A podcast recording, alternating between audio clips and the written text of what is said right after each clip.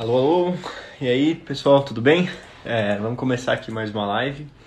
É, hoje o tema é inteligência artificial, mas a ideia aqui é a gente não falar muito sobre um, aspecto mais técnico, mas trazer num aspecto mais de aplicação mesmo, de como é que essa tecnologia vai e tal.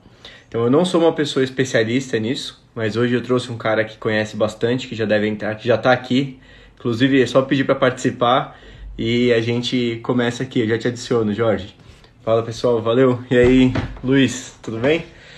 Valeu, vamos falar aqui um pouco de inteligência artificial aplicada à tecnologia, ou melhor, aplicada a investimentos, mas não só investimentos, a gente vai trazer um olhar mais geral para outros mercados. Bom, deixa eu chamar.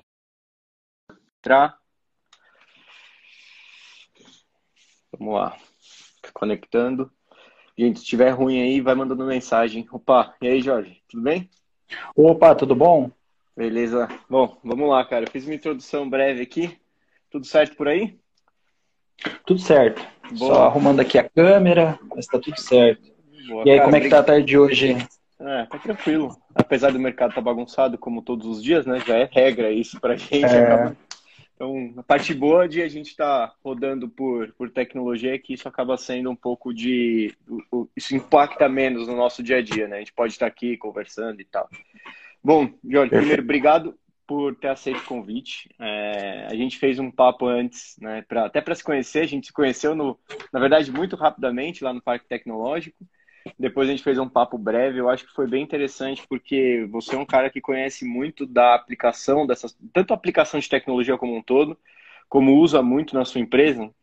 Então eu acho que a ideia é a gente passar de uma forma geral naquele papo mais tranquilo. E eu acho que o melhor jeito da gente começar aqui é você contar um pouco mais de você, da sua trajetória, e aí a gente começa e, e parte dali. É, o nome da minha empresa é Altasa, né? Meu nome é Jorge Gripe. É, eu sou, é, eu faço a parte de tecnologia na Altasa, né? Eu sou um dos sócios, são três sócios. Um trabalha mais na parte de gestão, outro mais na parte comercial e eu mais na parte técnica, né? Nessa uhum. parte de uhum. tecnologia.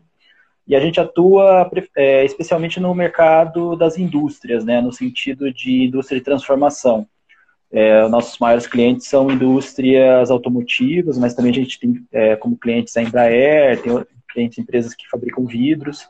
E os produtos que a gente fabrica, os produtos que a gente desenvolve, são sistemas e são equipamentos que ajudam na inspeção de qualidade dentro da fábrica, né?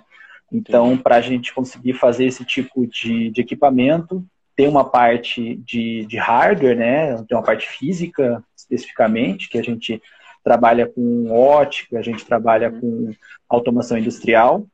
E também e o nosso maior desenvolvimento está na inteligência desses sistemas, né? Como que eu faço, por exemplo, escaneio um automóvel, coloco isso dentro de um computador e esse computador consegue descobrir se ele tem algum problema de fabricação. Né? Ah, e nos diferentes tipos de, de, de, sistemas especialistas que a gente tem, a gente procura de diferentes problemas de fabricação para evitar que esse problema chegue até o consumidor final. Né? Então, Perfeito. o nosso objetivo e... é melhorar a produtividade da indústria.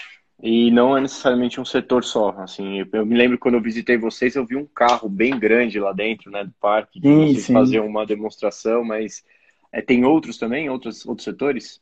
É, aquele, aquele equipamento é um equipamento para inspeção de pintura, então a gente trabalha junto com a indústria automotiva, é, ajudando a inspeção de qualidade a já saber se o carro saiu com algum defeitinho de pintura. Se ele saiu, ele, o carro é reparado. Então é, um, é uma célula com robôs. Na ponta do robô tem um sistema que faz toda, fotografa o carro inteiro. Uhum. E essas imagens são mandadas para um computador e solta um relatório. E com esse relatório, a pessoa que vai fazer a manutenção para ver se aquele automóvel saiu com algum probleminha, pode ser que ele não tenha saído com nenhum. Uhum. Mas ele não vai gastar tempo, por exemplo, de olhar todo o automóvel para poder corrigir. Então ele, escala, ele, né? ele, economiza tempo, ele, ele, economiza tempo porque a pessoa, em vez de gastar 90% procurando e 10% corrigindo, ele já gasta todo o tempo corrigindo. Show. Esse é um dos setores. Mas tem, por exemplo, um outro equipamento na parte de vidros, por exemplo. A gente ajuda a, a empresa a fazer a inspeção dos vidros, a empresa de vidros planos, e aí com, esse, com esse, esses vidros, eles são, por exemplo, utilizados em arquitetura, ou, por exemplo, para fazer espelhos. E aí, quando uhum. uma pessoa que compra o vidro, não vai querer um espelho que mostra seu reflexo torto. Exato, é, entendo. Entendeu? Quer que, é que o seu reflexo seja bonitinho. Então, Lógico, esse, esse reflexo né? perfeito tem a ver com a, a qualidade do vidro. E tem um equipamento que a gente trabalha para garantir que isso esteja sendo atendido. Show. E conta um pouquinho pra gente, tipo, qual que é a sua trajetória, qual foi a sua trajetória até, até a Altasa? Como é que foi? Como é que é, chegou ali? É, assim, inicialmente eu, eu fiz engenharia eletrônica, né? Eu, eu nasci em Curitiba, em 2004 eu fui para São José dos Campos para poder fazer uh, o ITA, né? Que é o Instituto Tecnológico de Aeronáutica. E aí, quando eu me formei, eu fui muito pro, pro lado acadêmico, né? Então, comecei a fazer mestrado, fiz doutorado, parte dele na Alemanha. E aí, retornando da Alemanha, é, lá no, no, no, no, laboratório lá do ITA, tinha alguns projetos com a indústria. E um dos projetos que estava sendo, tava, a gente estava trabalhando, era um projeto com uma indústria automotiva. E eles chegaram para a gente e falaram, olha, a nossa necessidade é essa, a nossa necessidade é que a gente tenha uma capacidade de eu aferir a qualidade de um produto, que ela seja um julgamento que seja objetivo que ele não seja um julgamento que dependa de quem olhe, né? Uhum. No, no, futebol a gente vê muito isso, né? Você hum, tem um, dependendo do juiz, é, o cara tá impedido ou não. A partir do momento que você tem um sistema ó, lá que consegue mostrar, olha, na, na foto, ó, tá, o cara está impedido por 20 centímetros, aí não tem mais discussão, entendeu? Perfeito. Mais ou menos esse tipo de, de questão. E como a, a, qualquer indústria de transformação tem várias etapas, isso é uma coisa muito importante na, na produtividade do trabalho porque dependendo se algo passa ou não de uma etapa para a próxima, isso vai interferir é, na, na, na, no, no, próximo estágio da produção. Né? Então, eles chegaram com essa necessidade. E aí a gente começou a desenvolver, e os meus sócios também trabalhavam comigo no Centro de Competência em Manufatura, que é um dos laboratórios da engenharia mecânica lá do ITA, uhum. e a gente criou um protótipo. Né? Esse primeiro protótipo era um, um sistema um pouquinho melhor do que era o que era feito na indústria, mas ainda ela era uma parede com lâmpadas que conseguia encontrar esse, esses defeitos dentro do automóvel. E a gente foi evoluindo esse produto, fazendo é, é, várias, várias avaliações com clientes, até que a gente chegou numa solução que conseguisse ser é, colocada na ponta de um robô industrial. Entendi. Então esse foi o nosso percurso. Quanto tempo Mas, levou? Obviamente, é, a gente começou mais ou menos em 2014 em 2014 e 2015 a gente ainda estava nessa parte de prototipação, ainda dentro da universidade.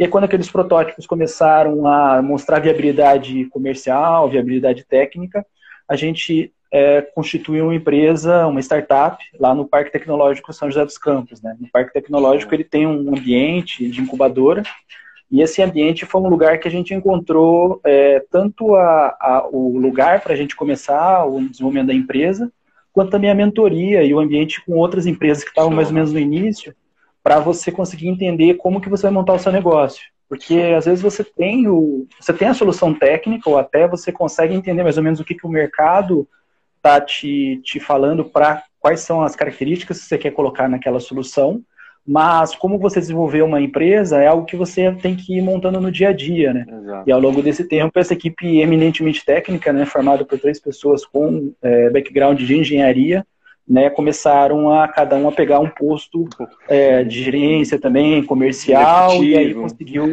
Isso, Legal, é, é, é um processo que que é não é simples, né? não é trivial você sair do técnico e olhar um lado mais comercial, mais de negócio, né? Eu acho que o Parque Tecnológico é um, é um lugar fantástico para isso, né? Assim, é, é, muito interessante lá, além das empresas que a gente vê, é, você vê o tipo de tecnologia que tem espalhada por ali, né? Assim, é muito interessante. A gente está lá, a gente se instalou lá recentemente. Inclusive, a gente não conseguiu nem estrear nosso espaço novo por causa da, da quarentena, né? Mas é. gente, você anda lá e passa por vocês, vê aquele carro lá virando, negócio de robô, aí depois você anda ter uma empresa de, de foguete e coisas do tipo, né? Acho que é um lugar muito, é. muito interessante, assim. Eu queria pegar é, eu, só, só complementando, né? O, par, o parque fala muito uma, uma questão, né? Que sozinho você tá, consegue ir bastante longe, né? Mas conectado você uhum. não tem limites, né? Para poder, poder, poder trabalhar, né? E obviamente que não é uma questão específica só nossa, né? Teve, obviamente, uma ajuda muito grande, tanto do primeiro cliente nosso, que foi a General Motors, da universidade, todo mundo que estava lá nos apoiando, uhum.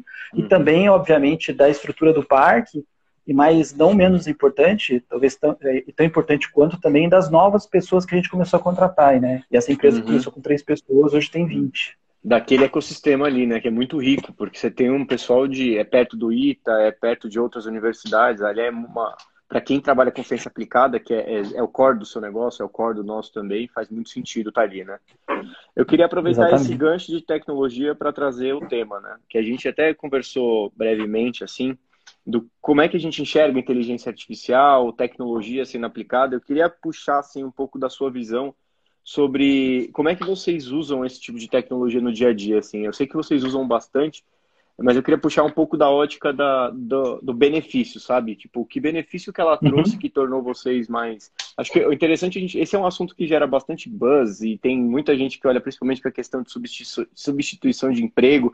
Eu acho que não é a ideia da gente ir aqui, é de, pô, de tentar olhar de um ponto de vista mais prático, o que, que isso de fato consegue trazer de benefício para a gente, né? Para o dia a dia da gente. É, a questão da evolução tecnológica é algo que acompanha a história né, da humanidade, né? Você imagine você há 200 anos atrás aqui a gente tá, não estava falando sobre a indústria automotiva, ia estar falando sobre, sei lá, carroças, entendeu? Uhum. Não era nem não existiam nem carros, entendeu? Uhum. Então você, você imagina que isso é um processo natural e, e, e essa substituição ela vai fazendo que vai trazendo novas necessidades, tanto para aquelas pessoas que vão, vão trabalhar numa empresa, quanto para empresas que querem colocar o seu produto no mercado ou ainda aquelas que já têm o seu produto no mercado, mas precisam se atualizar e colocar novos produtos, até porque a fase, às vezes, de maturidade daqueles produtos que ela já está vendendo vai, vai, vai, vai, vai diminuindo a demanda e vão surgindo novas demandas, né? Uhum. Então, acaba essa questão de inovação de produtos, ela acaba sendo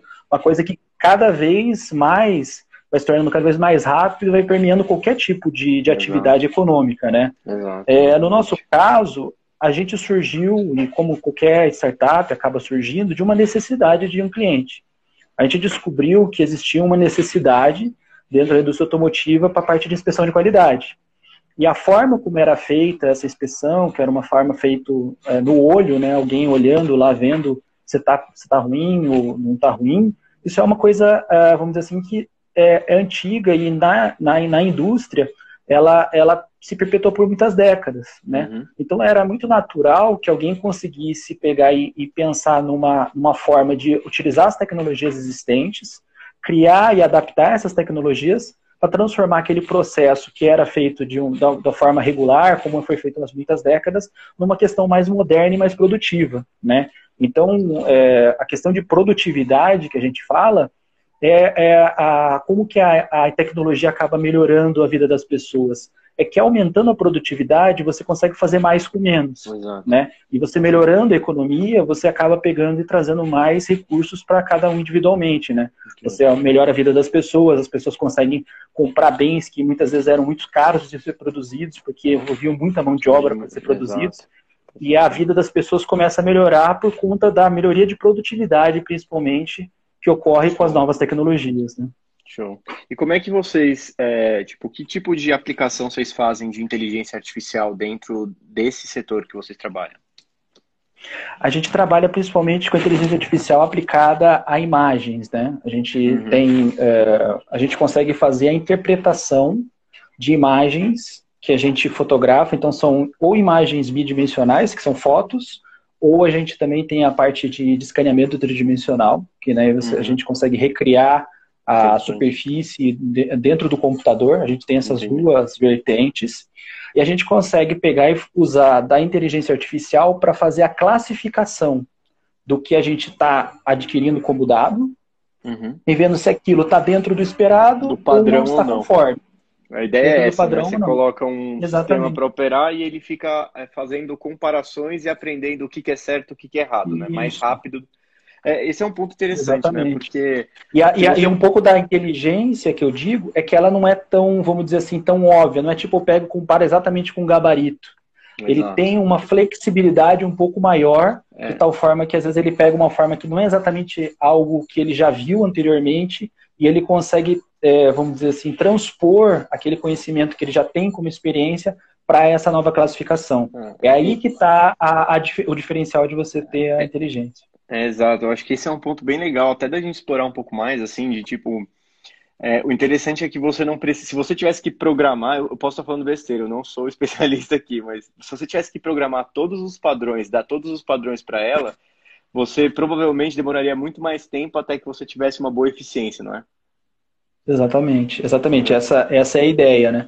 Na verdade, a, a, a inteligência artificial, ela, ela, quando ela iniciou, né, vamos dizer assim, quando se surge, quando as pessoas falam muito de inteligência artificial, se pensa muitas vezes de uma inteligência ampla, como se alguém conseguisse reconstruir toda a capacidade do cérebro humano. Uhum. Não precisa ser necessariamente dessa forma.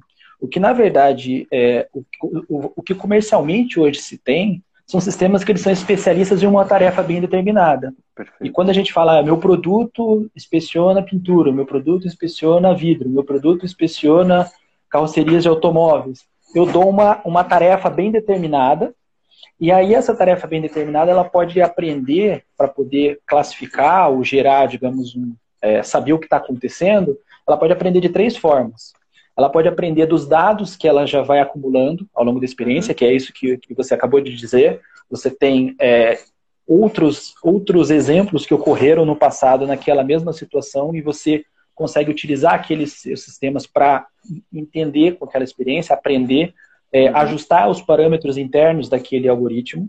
Uhum. A segunda opção seria você fazer uma modelagem completa do sistema, que é algo que já se fazia no passado, mas agora, mas dependendo do tipo de desafio que você tem, você não, não é muito claro como você vai fazer essa modelagem. Então tem uhum. alguns desafios que você não consegue fazer isso, e aí a inteligência artificial acaba sendo preponderante. Modelagem e é o terceiro, isso que a gente falou, né? De tipo, ter todas as é, variáveis e entender quais são as variáveis. É, exatamente. Tem vezes que você não consegue ter todas as variáveis. Às vezes o, o, sistema é tão complexo que você não consegue ter todas as variáveis. Perfeito. Quando você, por exemplo, é, vai fazer a modelagem, por exemplo, de um, de um é, sei lá, de um, de um automóvel para fazer um teste de impacto, de colisão, ou de um avião para fazer um teste de como que ele vai voar.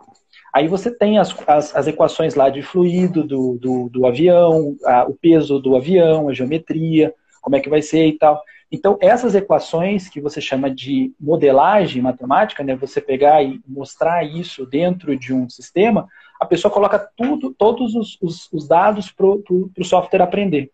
Então, uhum. essa é a, é, a, é a metodologia tradicional. Como é que você faz quando você tem uma inteligência artificial? Às vezes você não tem a capacidade de fazer isso tudo. Então, alguma uma coisa ou outra, às vezes você coloca, que você já sabe, mas outras, as, as maior parte das, das coisas você pega e, e vai aprendendo através da experiência. Né? E além disso, também você pode ter o, a pessoa que vai usar o software. Né? Ela pode também adicionar outras ideias. Então, no seu software, provavelmente, que você trabalha com parte de mercados, você deve ter algumas, vamos dizer assim, alguns parâmetros, algumas coisas que você, como operador do software, adiciona. É, se o meu perfil é mais, é mais de um jeito, de outro, aí é você que define. Exato, eu acho que esse é um ponto legal, porque normalmente a gente tem a ideia de que se você solta. É, é muito legal de você ter um conceito de um computador que aprende, né? De uma coisa que você coloca ele para fazer uma tarefa, ele sendo exposto aquilo como uma criança experimentando, fazendo, acertando, dando certo, ele vai aprendendo. Só que é muito mais fácil quando a criança já viu alguém fazer o que dá certo e reproduz, né? Esse, esse é o processo que a gente utiliza bastante, porque tem tanta coisa que já dá certo, não faria sentido a gente pegar e aplicar a inteligência artificial, largar ela sozinha no meio do nada e falar, aprende a fazer uma operação que dá certo. É muito melhor você dar um input para ela, né? Para ela aprender direto, já direcionado. Aí você encurta, né, as variáveis. Uma coisa que a gente usa e... bastante, que eu acho que é interessante, é a gente dar o parâmetro para ela. Assim, a gente não sabe exatamente, por exemplo, na, na carteira de ações de dependência artificial, acho que a gente até comentou rapidinho naquele dia, o que a gente dá para ela, ao invés de você. É, a gente não sabe exatamente qual variável olhar para. qual é a melhor variável de olhar. Mas você sabe qual é o grupo de variáveis que são relevantes para que você tenha sucesso naquela operação, naquela equação, naquele objetivo. Então você dá para ela aquele espacinho para ela entender. Ela vai testando, testando, testando, ela vai achando que é ótimo por reforço e vai ficando, vai ficando cada vez mais eficiente, né? Eu acho que esse é, esse é um ponto. Vale a pena juntar as duas cabeças, né, Jorge? Em vez é, de ficar. E, é, e, como, e como você vai, na verdade, você vai aprendendo com essa jornada, né? Você, ah, não só como, ah, como, vamos dizer assim, algoritmo em si, mas até como empresa você vai aprendendo com essa jornada, né? Porque Justo, tem é coisas que você vai vai, vai adquirindo como experiência que você vai depois colocando para dentro do seu software. Né? exatamente. Que na verdade é uma experiência de, de, de, negócio, de experimentação que você vai adquirindo. Exatamente. Você estava tá, falando, eu te interrompi, desculpa. Você estava falando das formas da inteligência aprender. A primeira é ela olhar a sua base de dados, que é como se fosse uma memória já dada para ela, né? Do que, que é certo e que é errado. Você, o, vamos dizer assim, é, a gente está falando geralmente de sistemas classificadores, né? Então, uhum. por exemplo, eu, eu não sei exatamente como que você está utilizando, talvez se você quiser a, a falar um pouquinho sobre, sobre como que você também utiliza a, a inteligência nos softwares que você, que você, você trabalha, mas digamos que os, a saída do seu software é compra ou vende, ou uhum. compra, vende ou não faz nada, digamos, seja o seu, uhum. seu software. No meu caso lá, a saída do, o, o que é a, a, saída do meu software é é defeito ou não é defeito? Ou é defeito uhum. aonde? Né? No, meu no seu caso, as entradas, ou o que ele analisa, geralmente são entradas temporais lá, de Exato. preços de ação e outros parâmetros circunstanciais ali da economia. No meu caso, ele vê imagens, certo? Perfeito. Aí, então, você imagine que você tem a entrada e você tem a saída. Nesse meio aqui é o seu algoritmo, o seu software, né? Como que ele vai decidir o que ele faz com essa entrada? Então, ele vai poder decidir de três formas. Ou ele vai pegar, eu vou explicar para ele o que fazer. Então, tem uma parte manual que eu posso fazer. Então, por exemplo, você pode pegar e falar assim: ó, meu perfil é conservador, meu perfil é arriscado, meu perfil é, chegou em tal preço, vende, sei lá. Uhum. Isso é uma, uma entrada do usuário. Então, o usuário pode fazer. Eu, por exemplo, que eu estou trabalhando na indústria, eu posso falar assim, olha, a partir de certo valor de defeito, isso é um, um problema para mim. Então, eu estou manualmente entrando. Então, essa é uma possibilidade. Uhum. Qualquer software, independente de ter inteligência ou não, ele, ele pode ter essa, essa parte. A outra parte, que também não é novidade, não é inteligência artificial ainda, é a parte de modelagem matemática. Então, você pode pegar e fazer uma modelagem lá e que gere um. É, fale, olha, dado o, o sistema aqui, eu chego numa equação e obedeço essa equação. Né? Essa é uma outra parte. Então, a parte de eu pegar e encontrar coisas no mundo real, transformar isso num código Uhum. E eu, que sou programador, eu sou responsável por dar essa, essa é, vamos dizer assim, essa inteligência para que software. Entendi. Então, essa é segunda parte. Até, vamos dizer assim, até 1990 era essa, geralmente, a modelar as suas coisas que você fazia. Uhum. E agora, como que surge como novidade, é a partir do momento que eu começo a ter mais dados disponíveis, isso é uma questão importante, né, do, dessa parte de inteligência artificial, eu posso, em vez de eu só aprender o software, só aprender com o que eu programei e aprender só com o que o usuário que está usando o software coloca, eu posso também aprender com dados passados. E aí eu chamo isso de aprender com a experiência. Né? Eu posso ficando, eu posso, eu posso ficando cada vez mais entendendo o que está acontecendo ao longo do tempo, entendendo o que eu fiz de certo, o que eu fiz de errado uhum. e modificando, melhorando esse meu algoritmo. Então, esses meus parâmetros internos do meu software podem ser ajustados. E aí surge aquela, aquela, aquele ponto que você colocou. É muito parecido com aquele negócio de uma criança, né? Ela vai vendo, aprendendo por, por, é, por é, comportamentos, né? Como que por como que está acontecendo ao redor dela, por experiência, e aí ela vai reforçando é, comportamentos positivos, né? E, e, e, você vai tirando é, erros, né? E aí ela vai pegando e trilhando um caminho que vai sendo mostrado por exemplos. Por incentivo mesmo, né? Tipo, putz, fiz isso, deu, é, deu certo, e a gente, na hora de programar, a gente fala o que, que a gente quer, né? Tipo, por exemplo, no nosso Exatamente. caso, quanto menos eu perder, melhor. A gente usa muito inteligência artificial, menos para tentar acertar onde o mercado vai estar, tá, mas mais para poder saber qual que é a menor maior probabilidade de não perder. Esse eu acho que é o ponto central ali, né? Isso é, é um ponto que eu é. queria puxar, assim, tipo, é, não, sei, não sei se é todos os casos, mas a gente usa bastante para trazer o output do, do processo desse é a probabilidade. Aqui tem 97% da probabilidade de você perder aqui ou de você ganhar aqui. Aí a gente toma uma decisão porque você incentiva. É sempre desse jeito? É, eu acho que depende muito do tipo de dado que você está trabalhando. Né? Uhum. É, obviamente que quando você fala de classificação, geralmente você tem uma probabilidade daquela classificação estar tá correta ou estar errada. Né? Uhum. Mas eu acho que um, um pouco um pouquinho de, de, diferença no que a gente trabalha, é, no seu caso, é, é, é você conseguir linkar ou você conseguir ligar. Se você tem certeza que os dados anteriores do seu sistema, que no seu caso são digamos, você está vendo ações, né? Então, uhum. por exemplo, você consegue ter certeza que as ações, o resultado das ações passadas realmente determinam o que vai ser as ações futuras. Né? Isso, isso, isso é uma complexidade a mais. Eu acho que até no, no mercado financeiro acaba tendo um sistema é mais complicado ainda em termos de, de, é, de como que eu analiso ele, né? Uhum. Eu, por exemplo, eu já tenho um sistema um pouco mais, vamos dizer assim, previsível, é, né? Não é, não é caótico, né? É, não, não é, é caótico. caótico. Eu acho que não é caótico. Eu acho que esse, esse, esse é uma, um ponto importante.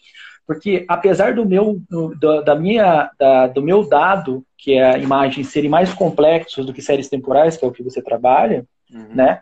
Ah, no meu caso, eles são complexos, mas eles são mais previsíveis, né? Uhum. No, no, seu caso, eu acho que é um, é um é, é, tem essa complexidade que, que eu acho que só com a sua experiência mesmo que você vai poder, poder dizer se, o que, que você vai fazer, né? Você falou bem, assim, você falou tipo, de se você, você consegue fazer com que ele aprenda com as suas experiências ao longo do tempo na empresa, né? Então a empresa vai aprendendo com a exposição da tecnologia na realidade e você ao longo do tempo usando essas tecnologias, você a gente é, armazena nossas bibliotecas dos eventos que aconteceram. Então um, um, desenvolvimento hoje ele é muito mais eficiente do passado porque você coloca a inteligência para treinar, para aprender com o que estava atrás. E o grande desafio é você dizer o que, que é bom, o que, que é ruim. 80% de acerto é bom ou não? Quando eu tenho 80% de probabilidade, eu digo que isso é bom e, e aprovo, eu falo não, é ruim e mando para trás. Né? É, aí entra um ponto chamado que o pessoal chama de heurística, né? Quando é tipo esses palpites assim que você vai aprendendo exato. ao longo do tempo, mas você não sabe explicar bem de onde vem, né? Exato, exato. É engraçado, né? É um pouco de. É, como tudo é experiência, né? Não tem muito jeito de. Não, não tem resposta fácil nesses casos, né? É, mas eu acho que eu não sei como é que é você, né? No, no seu caso, você não precisa também acertar sempre, né? No seu Exato. caso, você tem que acertar acima da média, né? Esse é o Exatamente. Exatamente. O nosso ponto é. Acho, acho que tem bastante gente que, quando trabalha no nosso mercado e aplica tecnologia, é, com a intenção principalmente de usar só tecnologia para resolver as coisas, assim, como se. É como se você não ensinasse o que é um defeito para o computador no, quando você encontra o processo lá na indústria. Então, tipo, pô, é muito difícil dele conseguir identificar sozinho e tá, é muito mais trabalhoso. É. Isso acho que é um, é um problema. O segundo problema é tentar acertar na mosca, cara. Porque tentar acertar na mosca, ainda mais no mercado financeiro, tem muito pouca probabilidade de acontecer, entendeu? Porque é caótico, né? Você, é. você não sabe. É, dizem vai. até que ele é caótico de segunda ordem, né? Porque ele é caótico, porque você não sabe onde vai, e ainda ele tem um outro problema, né? Porque imaginemos que todo mundo saiba que amanhã a ação tal vai, vai, vai mudar. Então ele mesmo se auto é, se autorregula, né? Então ele, exatamente ele, é, a, a, própria a própria quando você faz uma estimativa, essa estimativa também altera, altera também o próprio altera, mercado. Né? então ele é, é, uma situação mais complicada, né? Bastante complicada, né? Então é, eu até estava conversando, acho que previamente com você, né? Falando assim, é, era a gente falou assim eu por exemplo eu não eu não, eu não tenho né eu não, eu não trabalho com a parte eu não tenho ações né no uhum. sentido de, de, aplicar na bolsa e tal e eu pensei assim não talvez eu tenha um perfil mais conservador. Mas por outro lado eu sou eu sou eu todos os meus recursos estão numa empresa né então é, eu sou sócio de uma única empresa. Talvez eu seja mais seja seja seja mais agressivo do que alguém que tem uma cesta de ações né? não mas considerando que você tem você é sócio de uma empresa de startup e esse é o maior patrimônio eu diria para você realmente não ficar brincando de, de ficar especulando que você já está bem alavancado você já está bem alavancado é. Deixa eu perguntar. E, um, assim. ponto, e um ponto importante também dessa parte de, de mercado de ações também é a questão de o que, que a pessoa está trabalhando, né? Geralmente tem o ponto dela pegar e fazer uma especulação diária, né? E eu acho que é algo meio que de, de soma zero, né? Que uhum. acaba. Mas ao, no longo prazo acaba, acaba que a, você tem uma. Você tem a fé que a economia vai crescer, né? Então Exato. você está trabalhando para tentar se vincular àquelas empresas que estão mais próximas dessa prosperidade econômica que vai vir no futuro. É, né? Exato. E aí a sua avaliação acaba sendo mais aquela, poxa, será que essa empresa ela vai ter futuro? Ela vai fazer sentido no longo prazo? Se sim, então ela provavelmente vai crescer é, provavelmente acima da média até da, da, economia. Eu acho que esse, esse ponto é bom porque são duas naturezas totalmente diferentes de, de, de investimento, né? Um é um jogo rápido, né? Você está ali tentando tirar vantagem de uma vantagem competitiva que você tem em função, no nosso caso, uma capacidade de analisar dados muito rápido e muito grande. Então a gente consegue criar essa diferença para poder aumentar a nossa taxa. Até por isso que a gente acredita bastante que, assim como aconteceu nos Estados Unidos, aqui no Brasil vai acontecer. Vai ficar cada vez mais difícil de você ganhar dinheiro na mão. Porque que vantagem competitiva você tem, assim? A gente vê gente fazendo isso, né? É, pessoas sendo melhores do que a média, mas e pessoas sendo melhores do que a média das máquinas, inclusive. Mas são os artistas, né? Aquele cara que é o super outlier, porque a gente consegue. É difícil de se reproduzir um cara tão talentoso. Mas eu queria pegar, aproveitar e puxar esse gancho que a gente está falando de tecnologia e, assim, sair um pouco agora do mercado de investimento. Na verdade, vou fazer outra pergunta antes. A gente está falando de tecnologia e investimento, a gente caiu no assunto. Você que é um cara de tecnologia e vê tecnologia de perto, aplica isso. É, aonde você acha que quais são as maiores vantagens de se investir com tecnologia? O que a tecnologia pode trazer de vantagem para investimento? E aonde estão as, os pontos que você acha que é melhor você não usar tecnologia? É, eu acho que é difícil você falar em não usar tecnologia, né? Tudo está acabando usando tecnologia. Hoje, tudo né? é, né? Mesmo que seja às vezes uma tecnologia rudimentar, mas alguma tecnologia sempre tem, né? Sim. Na verdade, a ideia da tecnologia é que ela vai melhorar a produtividade. Eu acho que esse, esse é o ponto que, que a gente que a gente sempre, sempre fala, né? Você fala, olha, o Brasil tem um país com pouca produtividade. Talvez porque você, em relação ao país desenvolvidos, né? Você pode ter essa, essa, essa afirmação. Mas aí por que, que é? Porque às vezes a, a, a quantidade de processos e, e, equipamentos e software e gestão que estão ajudando aquelas pessoas dentro de uma empresa a, a, a produzir uma quantidade de capital, né? É maior, ou mais, vamos dizer assim, é melhor organizado num, num certo país do que no outro, né? Sim. Então, é, o que você está tentando fazer com a tecnologia é ver, entender como que ela vai é, melhorar os processos e resolver as dores daquele certo setor. O setor que eu trabalho é o setor industrial, então eu, eu conheço um pouco da, dessa parte industrial e, por exemplo, na questão do setor automotivo, se fala muito sobre melhorias dos automóveis, então a gente está falando aqui de produto. Né? Então, quando você vai falar sobre, sobre, é, sobre um, um produto, por exemplo, como vai ser o carro do futuro? Provavelmente ele vai ser elétrico, ele vai uhum. ser compartilhado, né? Muita questão aí uhum. do, do, aluguel de carros ou do próprio Uber. A questão dele ser conectado, né? Dele ser tanto conectado, você tem um sistema de multimídia dentro do carro, como um conectado um carro ao outro, por exemplo, uhum. evitar colisões, esse tipo colisão. coisa, né? E, e, mais à frente ele ser autônomo, né? Que não precisa ser um, um autônomo completo, na verdade ele tem uma, toda uma sequência de autonomia, né? Ele pode simplesmente é, seguir uma faixa na estrada ou manter uma certa velocidade, depois ele começa a fazer é, é, certas autonomias, é, sistemas é, com autonomias mais simples, até você nunca mais precisar pegar o volante. Né? Então tem uhum. vários níveis de autonomia. Então, esse, isso a gente, quando a gente fala sobre essa, esse perfil de como vai ser os carros, você está falando de futuro da indústria.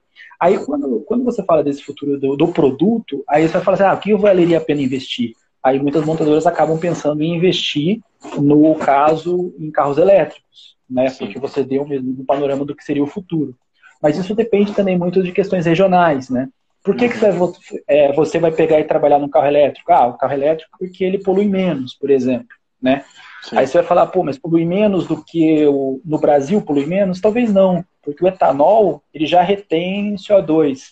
Então, Exato, na, na hora que ele é plantado, então ele é meio que ele tem, tem pouco consumo de, de combustíveis fósseis, por exemplo, o etanol no Brasil.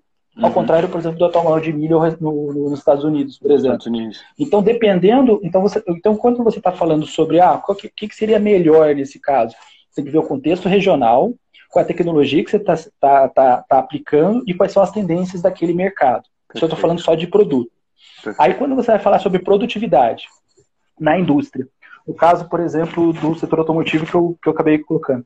Tem outras, tem outras é, vamos dizer assim, tendências. Uma, da, uma tendência, eu acho que macro tendência que se diz, é sobre a conectividade das máquinas que operam dentro da indústria. Você fala digitalização de processos industriais e você tem um nome é, bastante conhecido para isso que chama indústria 4.0.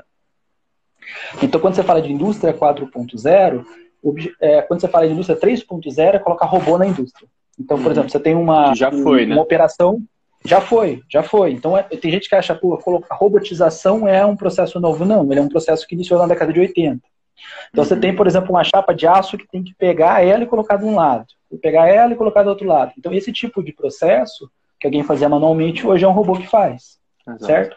Agora, essa, essa informação que essa, que essa máquina parou, ou que ela precisa de manutenção, ou, por exemplo, você alinhar a velocidade dela com outra máquina que está lá na frente, essa, essa conectividade entre as máquinas, elas conversando, aí você já está falando sobre indústria 4.0. 4.0. E, e aqui e que entra a inteligência caso, artificial. É para poder é. é a inteligência do tuning do, do processo Isso. todo, né? Isso. E no nosso caso, por exemplo, quando eu coloco um equipamento que consegue ver se o, algum, algum produto que está sendo produzido, no caso, por exemplo, o automóvel, tem algum problema de processo, eu consigo gerar uma informação nova. Gerando informações novas, eu consigo ver se algum ponto do meu processo ele teve algum problema. Então, eu posso otimizando o meu processo para que novos erros não aconteçam. Perfeito. Entendeu? Então eu começo a, a, a, ter essa, essa fábrica que pensa, às vezes, de forma mais compartimentalizada, como uma fábrica que pensa de forma mais como um organismo que, que, que, que se conversa. Perfeito. E aí, outra coisa importante que também surge é a conversa entre essa fábrica ou esse processo industrial com o meu cliente. Uhum. Por exemplo, eu poderia comprar um carro e aí olhar, digamos, ah, pô, comprei meu carro. Aí eu olho no meu celular, por exemplo, e aí a fábrica fala, olha, já começamos a produzir ele, ó, chegou aqui no final, tira uma foto, já te mando. Eu poderia ter mais uma interatividade com aquilo que é produzido, de Perfeito. forma mais customizada para mim e eu entendendo o que está acontecendo.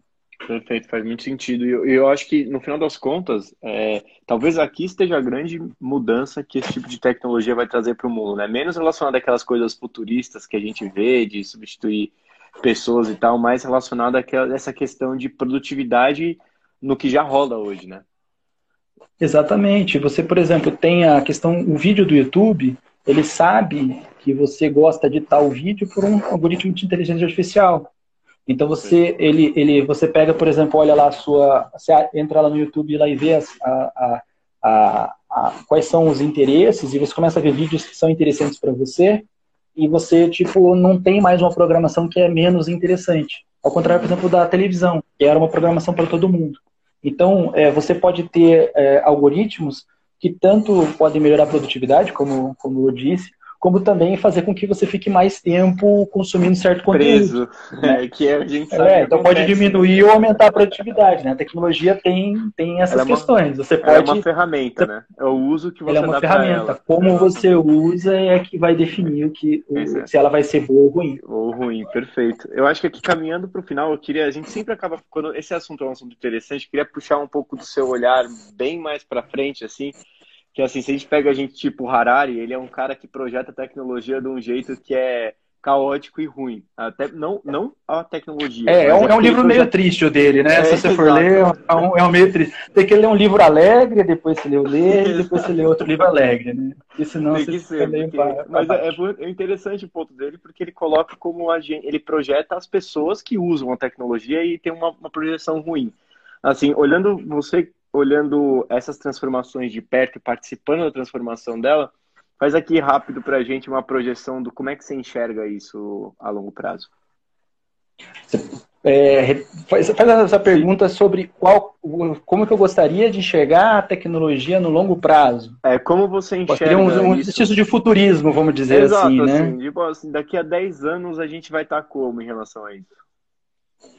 É, eu acho que questões interessantes agora que estão, acho que estão se dizendo cada vez mais óbvias é, por exemplo, a, a questão da China, né, cada vez mais como é, a parte de software chinês sendo cada vez mais, mais forte, né, uhum. essa parte de inteligência artificial é, deles está se desenvolvendo muito forte, né, então eles estão colocando muito investimento, parte privado, parte público, né, e o um investimento principalmente em formação de pessoas, né, Uh, lá eles têm um país com é uma população é um muito maior, por exemplo, que os Estados Unidos, e um exército de pessoas que estão trabalhando nos novos, é, na, nas, novas, nas novas inovações aí para o futuro.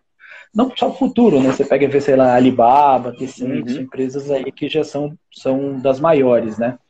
É, a questão da. Então, acho que um ponto importante é os países que vão conseguir é, é, conseguir é, participar dessa nova economia, principalmente aqueles que estiverem investindo em educação, uhum. investindo na formação de pessoal para essa, para essa nova onda. Não necessariamente exatamente igual as universidades hoje fazem. Né? Você, obviamente, precisa de uma atualização de currículos, mas você tem que entender, às vezes, que não necessariamente o que era há 30 anos atrás ou há 40 anos atrás, os cursos tradicionais que as universidades ofereciam, é, é o que vai ser do futuro. Uhum. Mas é, o que parece, tipo assim, se colocar assim, ah, o que vai ser no futuro? Muito provavelmente, então, a gente vai ter essa associação da China, né, como um, um grande, como, grande player, um grande, um grande centro. Assunto, né? É, exatamente como hoje. Hoje você tem, por exemplo, centrado Google, Instagram, é, Amazon, é, vai ficar cada vez mais, mais óbvio que elas vão ter cada vez mais competição da China. Uhum. A parte de manufatura, eles já conseguiram fazer isso ao longo das últimas décadas, né? Quando a gente tem essa questão, por exemplo, da, da pandemia, que você tem dificuldades de comércio, você já percebe como as cadeias globais dependem da China, né? Para uhum. a parte de eletrônicos, para a parte de equipamentos e tal. E eles acabam também fazendo a compra de certas marcas europeias, que tinham, Sim. por exemplo, um pequeno mercado, uma pequena população, um pequeno mercado local consumidor, e às vezes você traz esse pequeno mercado para um grande, para um, para um é, vamos dizer assim, escala isso, né? Então, por exemplo, Perfeito. você vê um movimento da compra da Volvo pela Geely, por exemplo, né? É. Então você traz, você fala assim, ah, eu tenho um, um país que tem que tem é, é, dificuldades, por exemplo, em fazer algo com boa qualidade, eles já não estão competindo mais exatamente só com baixa qualidade, né? Hum, produtos hum, baratos. Então você vê isso daí também. Então isso é uma coisa para ficar atento. A questão da, do on-demand, né, que é, o, que é um, um, termo que acaba juntando tudo que você pede por aplicativo, né? Então a questão uhum. do, do Rappi, do Uber, do Uber Eats, do iFood. Lá já é Isso aí, cara, né? é. Então o que, que a galera, alguém pegou e descobriu que você tinha, por exemplo, uma forma de você juntar alguém que prestava um serviço com você ter isso no seu celular. Então essa é uma, é uma forma. Uhum. As empresas americanas, elas utilizam isso muito da forma somente fazer a conexão, né? As empresas chinesas não necessariamente só faz a conexão, às vezes o trabalhador que, que faz a, a entrega, ele também é da empresa. Então, acho que são dois modelos concorrentes que seria interessante enxergar qual deles vai, vai valer para o Brasil. Legal. Então, quando você começa a falar de futuro, às vezes a gente começa a olhar somente as experiências americanas. Por quê? Porque é mais fácil, porque os americanos contam muito bem histórias. Exato. Eles contam muito bem histórias, às vezes tem Hollywood não é à toa, entendeu? Uhum. Mas a gente tem que começar a puxar, talvez, histórias da Europa, histórias da, do, da África, da Ásia, entendeu? Perfeito, não só da sentido. China, e começar a puxar essas ideias que começam a fazer sentido para o Brasil. E você percebe também que existem várias empresas novas que estão entrando no Brasil, que na verdade acabam sendo uma réplica ou alguma ideia que já está rodando em algum país, não necessariamente nos Estados Unidos, pode ser, mas em algum país às vezes emergente, que acabam é, trazendo essa ideia também para o Brasil. Então eu ficaria de olho nessas, nessas empresas que, que têm. Show. Exatamente. Jorge, para finalizar, que tá, a gente tem mais dois minutinhos, se tiver aqui papum, é, se fosse para indicar um livro ou um filme, alguma coisa assim sobre o assunto, tem algum que você indicaria? sobre o assunto de inteligência artificial. É isso, esse futuro da tecnologia e a intersecção com inteligência artificial, mas tem que ser rapidinho, que a gente tem dois minutos.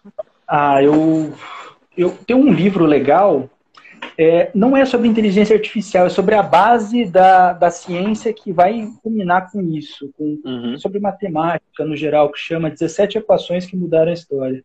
Show. Isso é um, é um, é um, é um, é um, Uma boa eu não exatamente esse o nome, mas é uma dica interessante. Você começa a entender que a história, é, a história começa, ela, ela vem de, de muito antes aí, né? Justo. Eu acho que é, Show. é um, é um, é um livro legal, eu acho.